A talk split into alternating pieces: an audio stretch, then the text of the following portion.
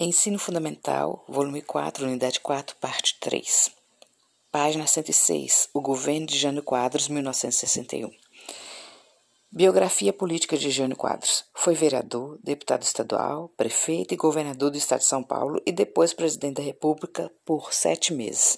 Na campanha eleitoral, seu discurso era moralista, denunciava corrupção e desordem financeira nos meios políticos adotou uma vassoura simbolicamente representando, entre aspas, fecha aspas depois, limpeza que desejava causar no país. Foi caracterizado como político personalista. Sua ação é centrada politicamente em sua personalidade forte, carismática, sedutora, que agradava a muitos. Esse tipo de governo geralmente tornam-se autoritários. A insatisfação popular do governo JK deu vitória a Jânio Quadros.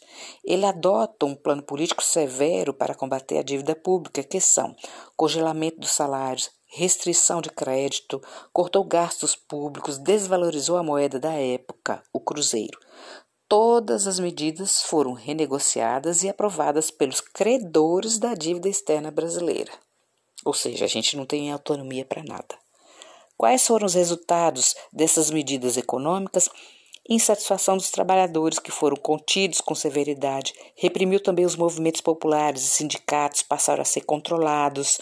Empresas nacionais e estrangeiras tiveram aumento de impostos, causando descontentamento da elite industrial, culminando com a renúncia de Jânio, que, página 107, achava que a população não deixaria renunciar com ele retornando e com prestígio e poderes autoritários, graças às classes dominantes que, temendo que o vice João Goulart assumisse o poder no seu lugar, pois este era apoiado pelos operários.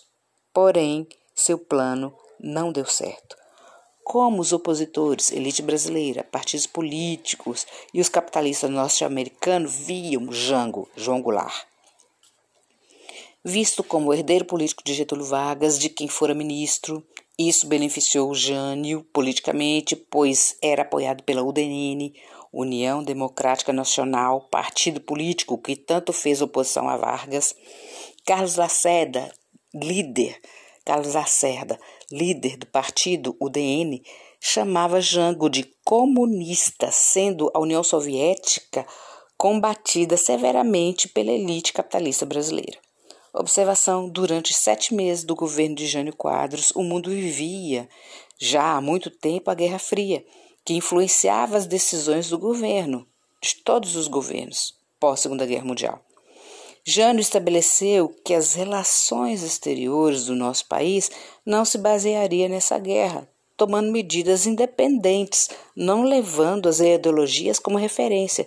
Seria uma política externa independente, tanto que chegou a condecorar Ernesto Che Guevara, um líder da Revolução Cubana, inimigo dos Estados Unidos, e reatou relações diplomáticas com a União Soviética, tentando ampliar as exportações brasileiras. Durante a, durante a renúncia de Jânio, João Goulart encontrava-se na China comunista, numa visita diplomática. Então, os Estados Unidos não via também nem Jânio nem Jango com bons olhos. O governo de Jango, 1961-1964. Com a chegada de Jango ao Brasil, tentaram impedir sua posse e, por direito legal, Jango tomaria posse como presidente. Porém, solução dada por um jornal representante dos interesses das camadas ricas do país para sairmos desse beco aparentemente sem saída. O jornal O Estado de São Paulo, 29 de agosto de 1961, apoiou uma, entre aspas e fecha aspas, depois, solução moral. Abre aspas, a desistência espontânea do senhor João Goulart ou então a reforma da Constituição, fecha aspas, escrito no jornal.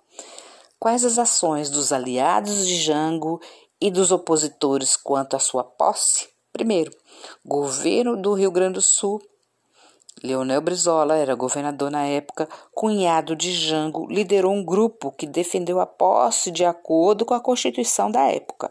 Segundo, outra opção, Congresso Nacional substituiria o presidencialismo pelo parlamentarismo no país, e foi feito. Isso significava a diminuição dos poderes do presidente Jango, passando o Congresso a governar com o primeiro-ministro. Como estava o país herdado por Jango? Quais suas decisões sobre o que havia herdado do governo Jânio? E a sociedade civil, como se portou? O país estava cheio de problemas financeiros desde o período de JK, na verdade, até antes. Estratégia elaborada pelo ministro do Planejamento Celso Furtado, economista que já estudamos anteriormente, cuja proposta era renegociação da dívida externa com novos empréstimos para o Brasil crescer economicamente, combinado com o ataque à inflação. Página 108. A sociedade civil, bancários, trabalhadores rurais, estudantes, entidades classistas, operários, pressionavam por mudanças as reformas de base. Reformas nos setores agrário, bancário, fiscal, urbano, educacional e por aí vai. Tudo dentro de princípios democráticos e nacionalistas, nada de imposição. A elite brasileira e segmento da Igreja Católica, militares e representantes estrangeiros temiam as reformas sociais e ofereciam resistência a ela. O sistema parlamentarista, por exemplo, através do Congresso Nacional, dificultava tudo o que dizia respeito às reformas. Solução: em 1963 ocorreu um plebiscito onde a população decidiria pela continuidade do parlamentarismo ou o retorno do presidencialismo. Vence o presidencialismo, dando apoio a Jango e autonomia. Reformas de base.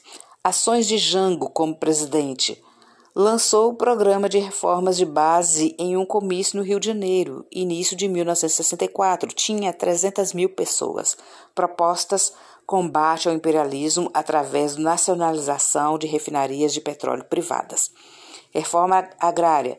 Direito de voto para os analfabetos, aos praças do exército, sargentos, cabos, suboficiais. A intenção de Jango era a redução da desigualdade social, Porém, seus opositores o acusavam de comunismo.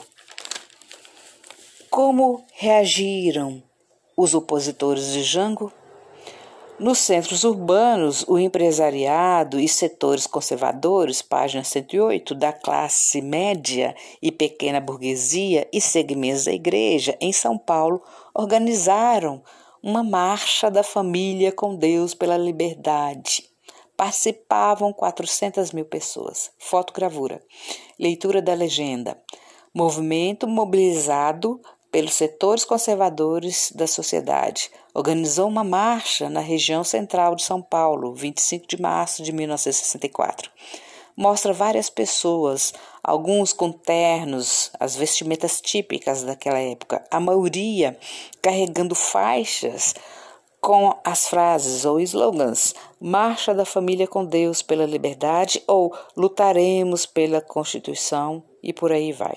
Fim da fotogravura. Observação: a Igreja Católica acreditava que o comunismo não teria uma boa relação com ela e principalmente com seus fiéis.